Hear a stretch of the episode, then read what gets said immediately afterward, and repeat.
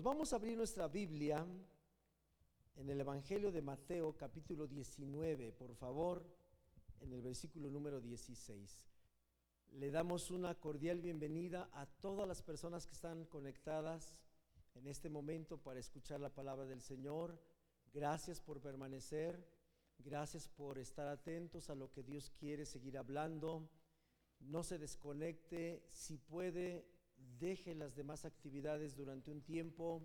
Seamos como María de Betania, que cuando Jesús vino a su casa, María salió de la recámara donde estaban preparando los alimentos, dejó toda clase de actividades naturales para venir y estar a los pies de Jesús para escuchar su palabra.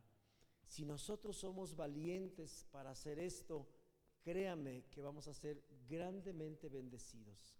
Es un tiempo nada más, son unos minutos exclusivamente. Así que vale bien la pena abandonar todas las demás actividades físicas y dejar de pensar también en los problemas que tenemos, porque nada le puede robar la gloria a Dios. Amén. Por favor, acompáñeme, Mateo 19, versículo 16. Quiero pedirle que leamos esta historia. Algunos de ustedes tal vez la han leído más de una ocasión, pero tal vez alguien no había leído, no había tenido la oportunidad de escuchar esta historia, el diálogo entre Jesús y un hombre que se conoce en la Biblia solamente por, por lo que era. La Biblia no llama, no habla su nombre en particular, y yo me he dado cuenta que cuando la Biblia narra historias donde no le coloca el nombre de una persona, es una buena oportunidad para decir, no le puso nombre porque es algo en donde todos podemos estar involucrados. Es un escenario en donde cabemos absolutamente todos los nombres. Cada uno debe ponerle su nombre ahí en ese pasaje. Y después de leer esta historia, una historia fascinante, intensa, ¿cuánto les gustan las cosas intensas? Amén. Dios esta mañana tiene una palabra intensa para nosotros porque Él desea llevarnos al cielo. ¿Cuántos dicen amén a eso? El interés de Dios para predicar su palabra todos los días y en particular hoy domingo en esta casa de oración es porque quiere llevarnos a donde Él está. Él dijo una ocasión, voy pues a preparar una morada para que donde yo estoy, ustedes también puedan estar. Jesús ya se fue. Él murió y resucitó al tercer día como estaba escrito por los profetas. Y después de resucitado, Él se sentó a la diestra del Padre y fue a preparar un lugar para que usted y yo podamos estar un día por la eternidad con Él. Y la intención de este mensaje del día de hoy es entender el corazón de Dios, porque Dios no se le ha olvidado. A Dios no se le ha olvidado que mandó a Jesús a morir para que nosotros podamos entrar al cielo, porque Él es el camino, Él es la verdad y Él es la vida. Así es que este mensaje va a cobrar un sentido profundo en nuestras vidas para poder recordar la razón por la que Jesús vino. Jesús no vino para que tuviéramos un 24 de diciembre una celebración llamada Navidad. Jesús no vino para que pudiéramos tener pretexto de tomar unas vacaciones y decimos, es Navidad, hoy no tengo, hoy no quiero hacer qué hacer. No, Jesús vino no para que estrenáramos ropa el día 24, ¿verdad? No para que hiciéramos una cena esplendorosa.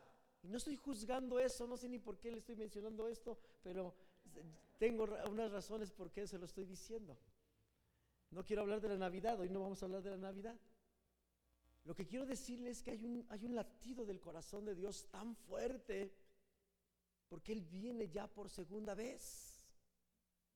Y Él quiere que usted y yo estemos preparados porque va a sonar una trompeta llamada a la trompeta final. Será el último llamado. Ya no habrá más llamados. Y usted y yo iremos a reinar por siempre con Jesucristo. Amén. Por eso este mensaje le he titulado, ¿qué me hace falta? ¿Qué me hace falta? Esta historia entre Jesús y el joven rico nos va a ayudar a entender y a centrarnos en la verdadera necesidad de nuestras vidas.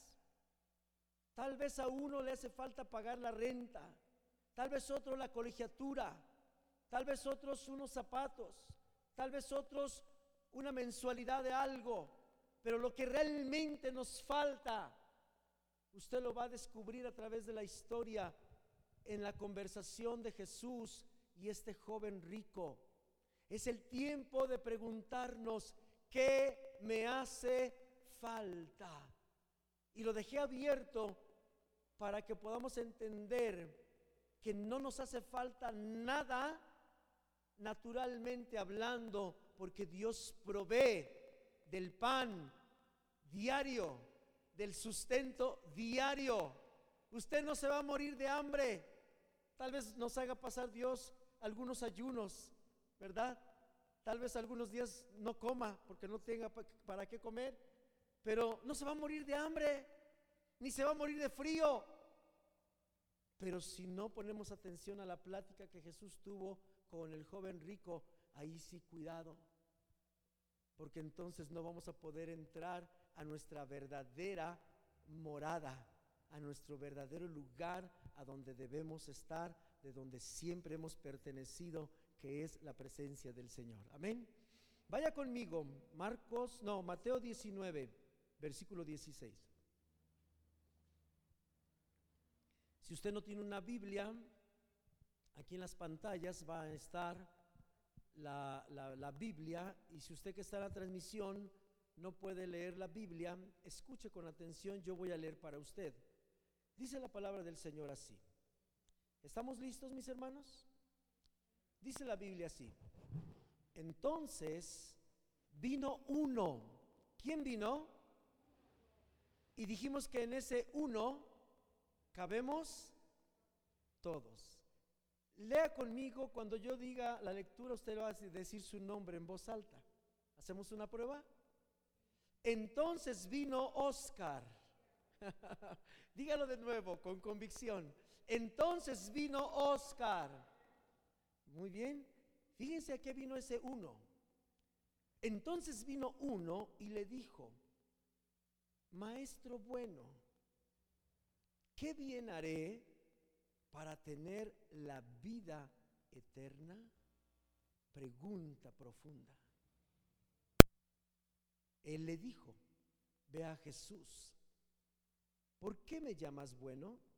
Ninguno hay bueno sino uno, Dios. Y vea la segunda parte de la respuesta. Mas, si quieres entrar en la vida eterna, guarda mis mandamientos. Interesante se está poniendo esto.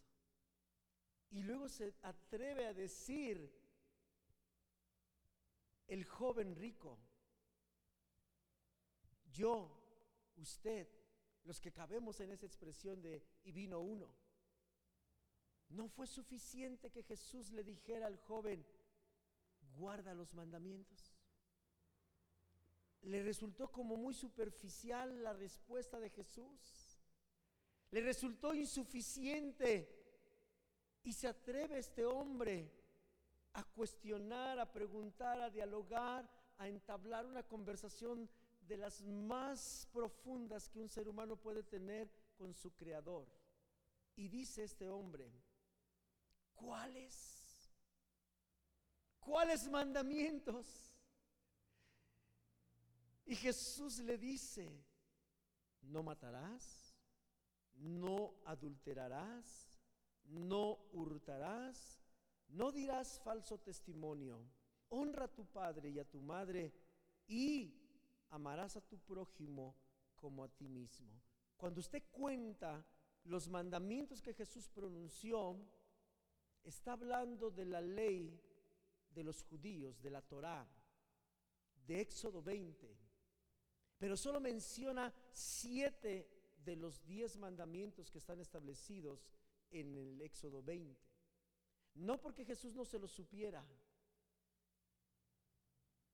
sino porque el siete es perfección. Jesús menciona siete de los varios mandamientos que existen, no como una lista limitativa diciendo solo eso y ya con eso la hiciste. Cualquiera que pasa con siete pasa. No, no estaba diciendo eso. Estaba dándonos a entender y nos estaba a punto de revelar la verdadera cosa que nos falta a todos para poder entrar al reino. Quiero terminar porque aquí está la historia completa. El 20, el joven le dijo, miren nada más que osadía de este señor. Todo esto lo he guardado desde mi juventud. Y era joven. Todo esto lo he guardado, no se me ha escapado ninguno.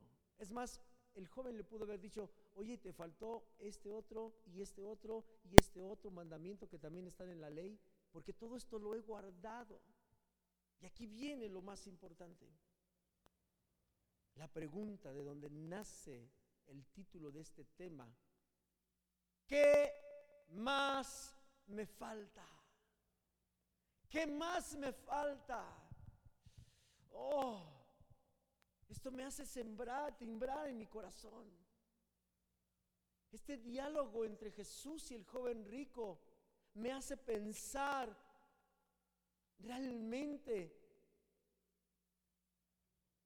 ¿Qué debo hacer con mi vida, con mi tiempo? ¿Qué estoy haciendo con cada segundo de vida que Dios me presta en la tierra? ¿Realmente estoy haciendo lo que me corresponde o estoy desperdiciando mi vida? Porque este joven dedicado a cumplir los mandamientos, todos los mandamientos que Jesús le mencionó, que involucraba el cumplimiento de la ley y los profetas, se atreve a sentir por la conversación de Jesús que hacía falta algo. Algo hacía falta. Algo no estaba completo dentro de su corazón de este joven, de este hombre. Y dice, ¿qué más me falta? Y la respuesta del versículo 21, que es una de las respuestas más profundas y a veces más difíciles, no de leer, no de entender, no de predicar, sino de de, asimilarla, de tomar la decisión. Jesús dice, si quieres ser perfecto, anda, vende lo que tienes y dalo a los pobres y tendrás tesoro en el cielo y ven y sígueme. Y todavía el versículo siguiente está más confuso. Oyendo el joven esta palabra, se fue triste porque tenía muchas posesiones. Y en otro paralelo que vamos a leer ahorita, Jesús nos enseña, y tantito abajo también nos enseña, que hay un conflicto entre, entre las riquezas y Dios, o las riquezas nosotros y Dios. Y este no es un mensaje para, lo, para que digamos, ya, los 850 millones de euros los voy a tener que regalar. No es eso.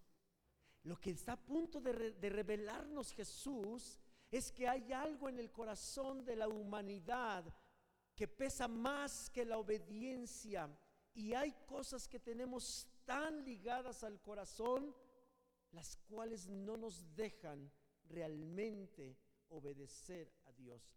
El dinero es solamente un ejemplo. Si hay algo en lo que el corazón humano está ligado, es en el amor al dinero. ¿Y qué cree? El sistema de vida en este planeta está ligado con el dinero. Todo el tiempo el sistema de este planeta está ligado con el dinero. Todo es dinero. Absolutamente todo es dinero. Yo trabajo mucho porque quiero que mi familia coma. Dinero. Yo quiero que mi familia tenga vestido. Dinero. Yo quiero que mi familia vaya al médico. Dinero. Yo quiero que mi familia se tome un refresco los domingos con unas papitas, ¿verdad? Ay, así con chilito y limón, bien ricas. Dinero. El corazón del hombre realmente está ligado con el dinero. Todas las razones por las que un ser humano no buscamos a Dios es por el dinero, a final de cuentas. No es que tengo que trabajar, no es que tengo que hacer esto. Todo lo que hacemos en la tierra está ligado con las riquezas. Todo, absolutamente todo. Cumplir las condiciones sanitarias de la pandemia, dinero. Hay muchos que no vienen porque no tienen un cubrebocas. Para tener un cubrebocas se necesita dinero. Las riquezas. Ahora, terminemos el pasaje. Entonces Jesús dijo a sus discípulos, oiga, esto es increíble. Jesús tiene una conversación con una persona y lo, arrebata contra la pared y después de que lo tiene contra la pared, ¡ah! se voltea, lo suelta tantito y se dirige a los demás y les está diciendo, acaban de oír la plática que tuve con este joven, pues no era contra él, era contra ustedes. en realidad, tuve esta plática con este joven no por él, sino por todos los que estaban oyendo y oirían la conversación que Jesús tuvo con el joven. Dice este, este versículo. Entonces Jesús dijo a sus discípulos, se voltea, de cierto os digo que difícilmente entrará un rico en el reino de los cielos. Otra vez os digo, es más fácil pasar un camello por el ojo de una aguja que entrar un rico en el reino de Dios. 22. Sus discípulos oyendo esto se asombraron en gran manera. Yo creo que le hicieron la ciudad.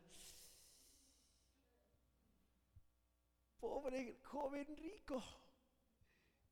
Y Jesús volteaba y dice, no, pobres ustedes, porque voy contra ustedes. No es contra él, es contra nosotros. Porque en ese joven, ese hombre, soy yo. Ese hombre, esa mujer es usted. Amén. Dice, los discípulos se asombraron en gran manera y vean la pregunta del asombro. ¿Quién pues podrá ser salvo? ¿Quién pues podrá ser salvo? Llama la atención inmediatamente Jesús a través de la pregunta de los discípulos. Oye, si ese Señor que dice que cumplió todos los mandamientos, wow, mis respetos, yo me hubiera cuadrado ante un hombre que ha guardado todos los mandamientos. ¿A poco no es cierto? Yo sí le hubiera mandado un, monumento. mi cuate, me cuadro, enséñame. Y aún así, los discípulos dicen, oye, si ese hombre, ese Señor que se atrevió a decirle a Jesús que había cumplido todos los mandamientos y le preguntó, ¿qué me hace falta? Y Jesús se lo echó contra la pared. Imagínate yo que ni los mandamientos me sé. Sé que existen, pero ni me los sé, mucho menos los cumplo. Oye, entonces ya me empiezo a sentir así como que contra la pared yo. Los discípulos ponen un punto importante. ¿Quién, pues, podrá ser salvo? Y miren lo glorioso de, este, de esta historia. Y mirándolos Jesús, no sé cómo los vio Jesús, si espantados o admirados o enojados o, desconcertados. No sé usted cómo hubiera reaccionado si hubiera estado en esa plática. Pero aquí dice que viéndolos Jesús, la Biblia no dice cómo los vio, solo dice que los vio asombrados, perplejos, como diciendo, ¿a dónde nos venimos a meter? ¿Cómo es que venimos a seguir a Jesús? Dice esta parte, para los hombres esto es imposible, pero para Dios todo es posible. no se estaba refiriendo a meter a un camello en el ojo de una aguja de las que conocemos aquí en nuestras casas. El pedacito de metal con, una, que, un orificio ahí donde, con la saliva, ¿no? en el hilo. No se estaba refiriendo a eso. Se estaba refiriendo a lograr que el corazón de un hombre no esté ligado a las riquezas. Estaba hablando de la importancia donde el corazón tiene que estar libre para poder servir exclusivamente a Dios. ¿Qué hay en nuestro corazón? Solamente legalismo, solamente ley, pero no hay el amor que Dios quiere que haya en nosotros para con Él. Mire, termina el, el pasaje. Entonces Pedro le dijo, he aquí, nosotros lo hemos dejado todo y te hemos seguido. ¿Qué pues tendremos? Y Jesús les dijo, de cierto os digo que en la regeneración, cuando el Hijo del Hombre se siente en el trono de su gloria, ustedes me habéis, que ustedes que me habéis seguido, también os sentaréis sobre doce tronos para juzgar a las doce tribus de Israel. Y cualquiera que haya dejado casas o hermanos o hermanas, o padre o madre, o mujer o hijos, o tierras, por mi nombre, recibirá cien veces más y heredará la vida eterna. ¿Qué me hace falta? Es un buen momento en la vida de este momento de la, de la humanidad de preguntarnos formalmente, profundamente, ¿qué me hace falta? Señor, ¿estoy amando más mi trabajo que a ti? Señor, ¿estoy amando más a mi esposo o a mi esposa que a ti? ¿Estoy amando más mis guaraches o mis converse que a ti? ¿Amo más mi ministerio que a ti? ¿Amo más mis descansos los domingos en mi sofá que a ti? Hay algo. Cada uno de nosotros tenemos algo. El joven rico tenía muchas posesiones que le estaban impidiendo entrar en el reino, pero quería el reino.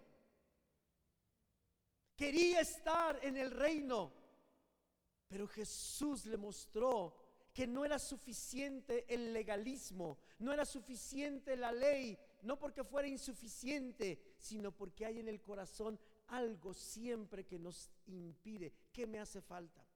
Ahorita, ya en los minutos que siguen, voy a hablarle acerca de lo que el Nuevo Testamento enseña, de las diversas cosas que tienen que ver con la ligadura del corazón de una persona y que nos estorba para entrar al reino de los cielos.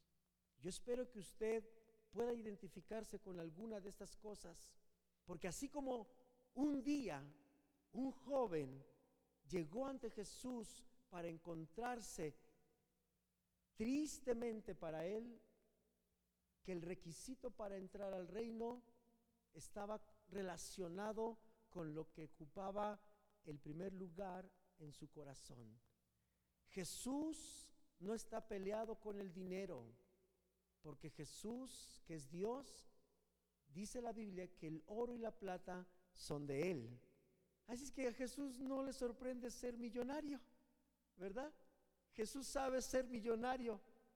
Él sabe vivir con dinero. Él tiene, bueno, para un para muestra un botón. ¿Sabe qué dice la Biblia con respecto a la construcción del arca del pacto? ¿Sabe de qué estaba forrada? De oro puro.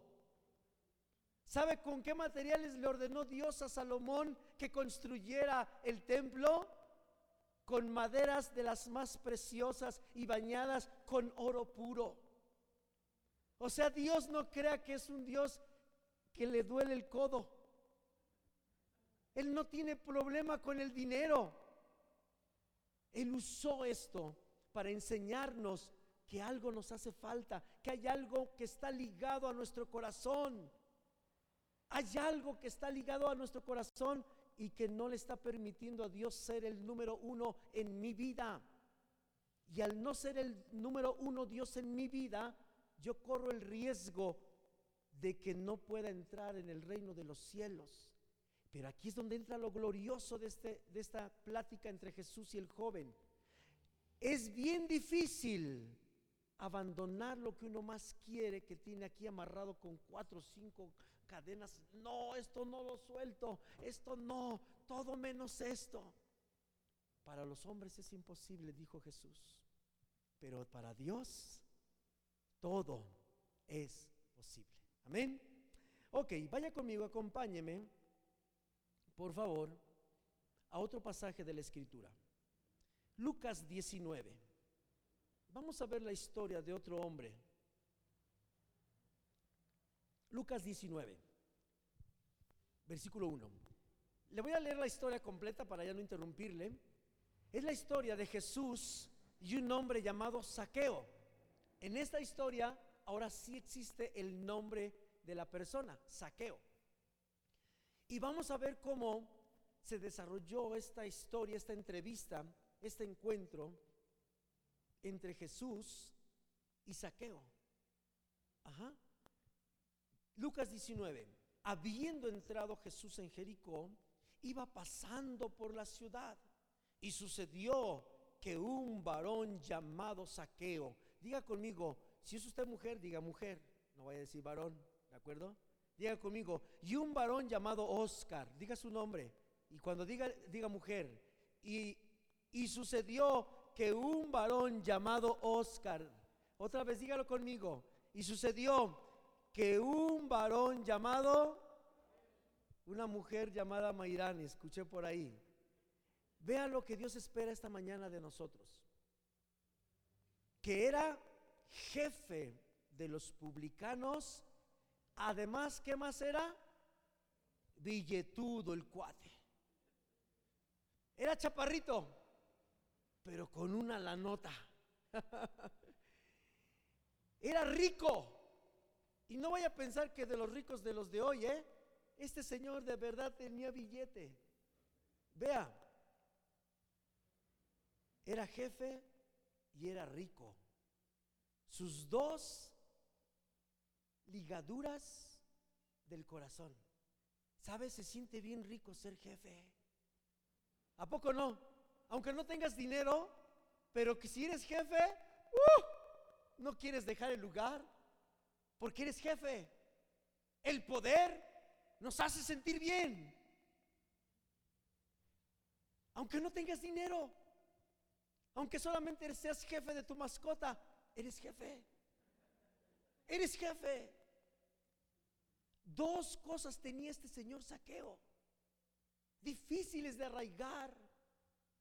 Y es que cuando algo o alguien o la vida nos da una postura de autoridad, híjole, no, no, no, no, hasta, mire, voy a decir una barbaridad. ¿Quién sabe en qué área se maneja este lenguaje? Pero es que está peleando por su hueso. No quiere dejar su hueso. Ah, bueno, pues ahí más o menos, ¿verdad? Y así, un ser humano una vez que tiene poder, no lo quiere dejar. Y se está destruyendo su hogar, se está destruyendo su vida, se está destruyendo todo. Y uno dice, no, y no. Cosas, ligaduras. ¿Qué me hace falta, Señor? Pues si yo obedezco todos tus mandamientos. Era rico, seguramente pudo haberle dicho, pues yo doy lana y al templo. Cuando pasa el arca del cofre de la lana, pues yo les doy. ¿Qué más quieres? Pero este hombre estaba ligado, y vean a qué estaba ligado. Procuraba venir a Jesús igual que el joven rico. Quería la vida eterna. Sí quería Dios, sí quería el cielo. pero no podía a causa de la multitud, pues era pequeño de estatura. Y corriendo delante subió a un árbol sicomoro para verle, porque había de pasar por allí Jesús. Cuando Jesús llegó a aquel lugar, mirando hacia arriba, le vio y le dijo, saqueo, date prisa, desciende, porque hoy es necesario que yo vaya a tu casa. Es necesario que hoy yo te hable a lo profundo de tu corazón. Es necesario que yo te hable no superficialmente, que no te lave la píldora ni el coco y te diga, ay, pues cómo eres rico, ay, pues mi cuate, no, no te preocupes, tú, todos los demás sí cumplan, pero tú no. No, es necesario que yo pose en tu casa, es necesario que yo vaya a tu casa. Date prisa. Imagínese para las pulgas de un jefe y de un rico. ¿Qué dijiste? Si el que manda soy yo. ¿O no es cierto? Y Jesús dice, hey saqueo, papacito, serás el jefe de los publicanos, cosa que a mí me vale. Y tendrás mucho dinero, cosa que también me vale, porque yo tengo más que tú. Lo que tú tienes es mío y tú ni siquiera te das cuenta. Así que más rico soy yo que tú. Por eso Jesús no dudó en decirle, por favor, yo creo que hasta le tronó los dedos, eh. Papacito, por favor, bájate porque tienes que preparar la casa donde voy a ir. Porque no voy a ir a tu casa así nada más toda sucia, eh? la tienes que limpiar. ¿Sí o no? Pero vea la historia. Entonces, Saqueo descendió a prisa. Esto me, impacta. Un jefe rico, acostumbrado a mandar, nunca acostumbrado a recibir órdenes, obedeció rapidito de buen modo y con la cara agachada a Jesús. Sí, Jesús se bajó de prisa. ¿Y qué más dice? Y le recibió gozoso. Y mire lo que hace Jesús cuando viene a la vida de un hombre y una mujer. Por eso Jesús dijo, esto es difícil para el hombre, pero para Dios no es imposible. Vea qué pasa cuando Jesús viene a tocar las fibras del corazón conectadas que no nos dejan entrar a la vida del reino que Dios tiene planeado para nosotros. Dice, al ver esto, todos murmuraban diciendo que había entrado a posar con un hombre pecador y vea la respuesta de Saqueo. Entonces Saqueo, puesto en pie, dijo al Señor, he aquí, Señor, la mitad de mis bienes doy a los pobres, y si en algo he defraudado a alguno, se lo devuelvo cuadruplicado. se estaba desprendiendo de lo que más había anhelado durante toda su vida. Que lo vieran como jefe y que lo vieran con mucho dinero. Imagínense, se estaba desprendiendo de las ligaduras que le impedían tener a Jesús como huésped. Nosotros tenemos muchas cosas en el corazón, mis hermanos que el Espíritu Santo se está encargando de revelarnos en este momento que de la misma manera que Saqueo y que aquel otro joven tenían en su corazón. Los que no tenemos dinero, cuando leemos estas historias, decimos, ay, si yo tuviera todo ese dinero que esos señores tenían, por supuesto que sí, sacaba y yo lo repartía. Pero no es cierto. Si cuando tenemos dos, trescientos pesos. ¿Ya? Sí, sí, sabe la del billete de 200, ¿no? Todo el tiempo traigo un billete de 200 y no lo quiero cambiar porque cuando lo cambio se acaba. Entonces voy y compro unos chicles de un peso y ya saco mi billete de 200. No, pues no tengo cambio. Y luego me lo pasa. Ya se quedaron los 200. Y esos 200 me duran 15 días. si me cuesta trabajo desprenderme de 200 pesos? Imagínense cuando tuviera yo miles de millones como estos señores, ya no sería tan fácil decir, no, pues si yo fuera, ese yo, por, por supuesto que yo suelto eso. Y es que eso está en el nivel del corazón. El mensaje es, ¿qué te hace falta? ¿Qué te hace falta? No de lo que te hace falta, que te hace falta sino que te hace falta dejar, abandonar, que te está impidiendo entrar al reino de los cielos. ¿Es dinero? ¿Es orgullo? ¿Es vanidad? ¿Es dureza de corazón? ¿Es amargura? ¿Qué nos hace falta? Porque hoy Jesús quiere entrar a nuestra casa, quiere entrar a nuestro corazón y debemos darnos prisa a deshacernos de lo que nos estorba. No importa cuánto valioso era para nosotros. Saqueo se deshizo de todo lo que le estorbaba. Y vaya que era mucho dinero. No le importó. Y no porque fuera a decir, ay, lo que estoy dando ahorita me lo voy a ganar mañana allí en la plaza. No, realmente se estaba desprendiendo porque entendió que lo que le hacía falta era que su corazón estuviera ligado no a las riquezas, no al poder de ser el jefe de los publicanos, sino que su corazón estuviera libre para estar conectado con Jesucristo. Amén. Mire, casi terminamos. El versículo 9. ¿Sabe qué pasa cuando nosotros reaccionamos a favor de entender la pregunta, ¿qué hace falta? Díjese cómo termina este pasaje en el versículo 9. Jesús le dijo, hoy ha venido la salvación a esta casa. Hoy ha venido la salvación a esta casa. Y esto es en lo espiritual y en lo natural. Miren, muchas familias cuando el papá que trabaja 52 horas al día, un día decide dejar de trabajar 52 horas al día y solamente trabaja 8 y el dinero le alcanza, los hijos y la esposa dicen, como dice este versículo Jesús, hoy ha venido la salvación a esta casa. Amén. Uh, un aplauso a Cristo, mi hermano. Porque Dios es bueno. Mis hermanos, Dios quiere que reaccionemos rápidamente. Lo primero que Dios necesita y nos ha estado llevando es hacernos la pregunta como el joven rico. ¿Qué me hace falta, Señor? Porque me estoy esforzando en obedecerte. Me estoy esforzando en ir a la congregación.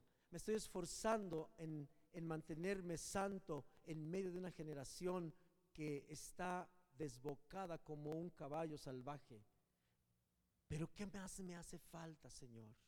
En lo profundo de mí debe haber una inquietud en mi espíritu para preguntarle a Jesús, ¿qué me hace falta, Señor, para alcanzar y heredar la vida eterna? Ese es un momento importante para Dios, porque Dios quiere declarar lo que declaró en la vida de Saqueo. La salvación ha llegado a esta casa. ¿Sabe qué significa ese versículo en la vida real, natural de aquel publicano, jefe de publicanos? Que a partir de ese momento, toda su casa, aunque no se mencione el nombre de la esposa, de los hijos, de los yernos, de las nueras y de los nietos y de los criados, porque en aquel tiempo ese era el sistema de vida, y la ciudad a la que pertenecía este señor, toda esa familia comenzó a tener las bendiciones de la salvación de un hombre que pudo preguntarse qué me hace falta y que reaccionó. Eso significa que cuando yo, miembro de una familia, me preocupo y le pregunto a Jesús qué me hace falta y Jesús me dice, Oscar, en tu corazón hay esto, hay una ligadura con ciertas cosas, con cierto, ya sea riqueza, con poder, con orgullo, con etcétera, y necesitas deshacerte de eso porque de otra manera no habrá salvación en tu casa. Y cuando yo me doy prisa, desciendo de mi árbol sicomoro y le digo a Jesús y estoy empiezo a repartir, es decir, a deshacerme de todo aquello que Dios ya me mostró, entonces los beneficiados después de mí van a ser mi esposa. Mi esposa va a empezar a ser feliz realmente. Mis hijos van a empezar a ser felices realmente. Mis nueras y mis yernos, mis nietos, mis vecinos. mi colonia, el país. No, empieza la salvación porque la salvación es eso. Un bienestar completamente en todo. Y no solo eso, ¿sabe qué va a pasar? Nos iremos al cielo cuando Jesús nos llame a su presencia. Amén. Uh, dele un aplauso. Y miren, con este versículo quiero terminar y pedirle que nos pongamos en pie. Versículo 10. ¿Por qué? ¿Por qué Jesús está interesado en que usted y yo nos preguntemos qué me hace falta? Mire el versículo 10 como lo resume. Porque el Hijo del Hombre vino a buscar y vino a salvar lo que se había perdido. Lo que se había perdido. Mateo 18:10, póngase en pie, por favor, mis hermanos. Y ahí en la pantalla véalo. Quiero leer la historia en Mateo 18:10 para terminar. Jesús vino a salvar lo que se había perdido. Vino a buscar lo que se había perdido. Y lo vino a salvar. ¿Sabe? Ese joven rico, a pesar de que desde su mocedad había guardado todos los mandamientos que estaban escritos en la ley para él, en un momento de su vida se extravió perdió la brújula. En un momento de su vida se enfocó más en sí mismo, en creer que él era mejor que cualquier otro hombre que existía en su, en su tiempo y que él se jactaba de ser un hombre joven, rico y perfecto, obediente a todo y que no era como los demás pobres y desobedientes. Y su Dios era él mismo pero se perdió en un momento de su vida. Saqueo se extravió en un momento de su vida y le ganó el amor a las riquezas, le ganó el amor al poder, al ser llamado jefe de los publicanos. Las personas nos perdemos en un momento de nuestras vidas. Todos nos encontramos perdidos en algún momento, extraviados y nos volvemos ciegos. Jesús vino a buscar lo que se había perdido. ¿Sabe por qué está escuchando este mensaje? Porque en algún momento de nuestras vidas nos extraviamos y hemos sustituido a Jesús como nuestra prioridad de nuestros corazones por algo. Algunos nos hemos extraviado en el dolor. Y el dolor es el número uno en mi corazón. Y no hay nada más. Sé que Dios existe, sé que Dios puede hacer algo, pero lo que reina como número uno en mi corazón es el dolor, es la angustia, es la soledad. Nos hemos extraviado en algo, pero Jesús vino a buscar a los que nos hemos extraviado. ¿Sabe para qué? Para salvarnos. Cierre sus ojos mientras escucha esta historia. Mateo 18:10. Mirar que no menosprecies a uno de estos pequeños, porque les digo que sus ángeles en los cielos ven siempre el rostro de mi Padre que está en los cielos. Porque el Hijo del Hombre ha venido para salvar lo que se había perdido. ¿Qué les parece? Si un hombre tiene cien ovejas y se descarría una de ellas, no dejará las 99 y va por los montes a buscar la que se había descarriado. Y si acontece que la encuentra, de cierto os digo que se regocija más por aquella que por las 99 que no se descarriaron. Así no es la voluntad de vuestro Padre que está en los cielos que se pierda uno de estos pequeños.